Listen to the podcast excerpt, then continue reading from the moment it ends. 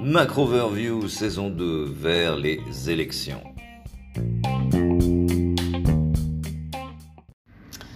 Les marchés en cinq mots, une ascension longue et difficile.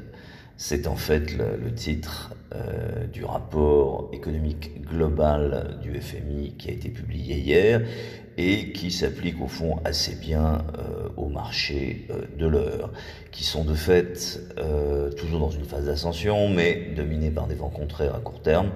Ces vents contraires sont, sont de trois ordres.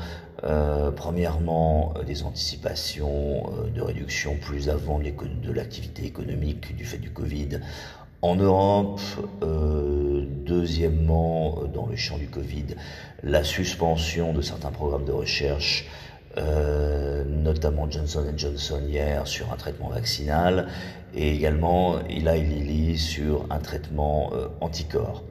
Euh, et tout ceci, naturellement, euh, est accentué euh, par baisse des attentes d'un accord imminent sur le stimulus budgétaire américain. Et donc, on voit des prises de profit relativement logiques qui se manifestent dans la foulée de ces trois développements.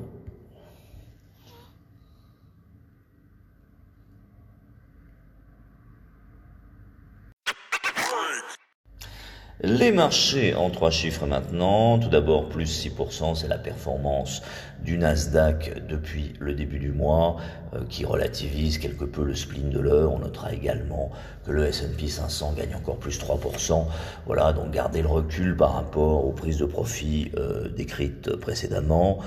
Deuxième chiffre, plus 0,2%, c'est la hausse de l'indice des prix à la consommation aux États-Unis, euh, un chiffre assez faiblard d'un point de vue économique, mais également euh, et peut-être surtout monétaire.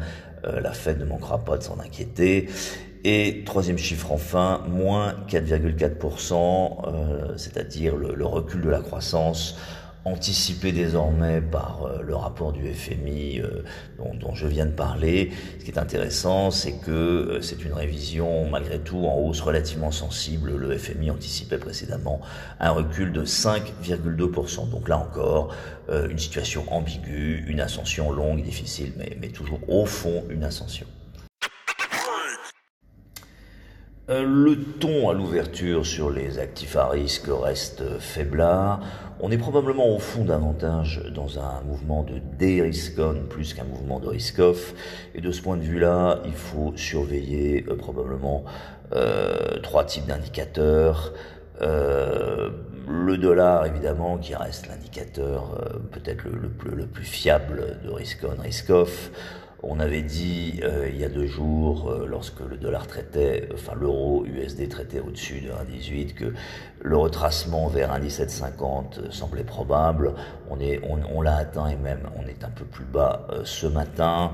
La question c'est pas de savoir quel sera le plus bas sur l'euro USD, mais c'est à partir de quel moment le bottoming out va s'enclencher. Il est probablement pas si loin. Donc à surveiller cet euro USD de la même manière et c'est tout à fait connexe. On surveillera les métaux précieux, comme on l'avait dit hier matin. Euh, ils ont amplifié euh, très clairement les mouvements récemment, et donc à la baissière, euh, l'or perdant près de 2% à un moment donné, et l'argent 4%. Euh, on peut penser que de la même manière, lorsque le mouvement Riscon reprendra, euh, le signal viendra, viendra d'eux assez paradoxalement, mais en, même temps, au fond, assez logiquement.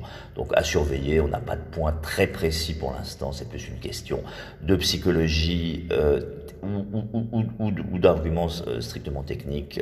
on précisera ça tout à l'heure. Troisième point, troisième idée, bien sûr les earnings toujours, qui, qui reste le vecteur essentiel. Euh, on surveillera aujourd'hui Bank of America, Goldman Sachs, Wells Fargo, entre autres.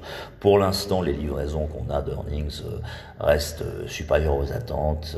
voilà, voilà probablement ce qui donnera le là de plus en plus dans les prochaines heures et les prochains jours. Bonne chance à tous et à tout à l'heure.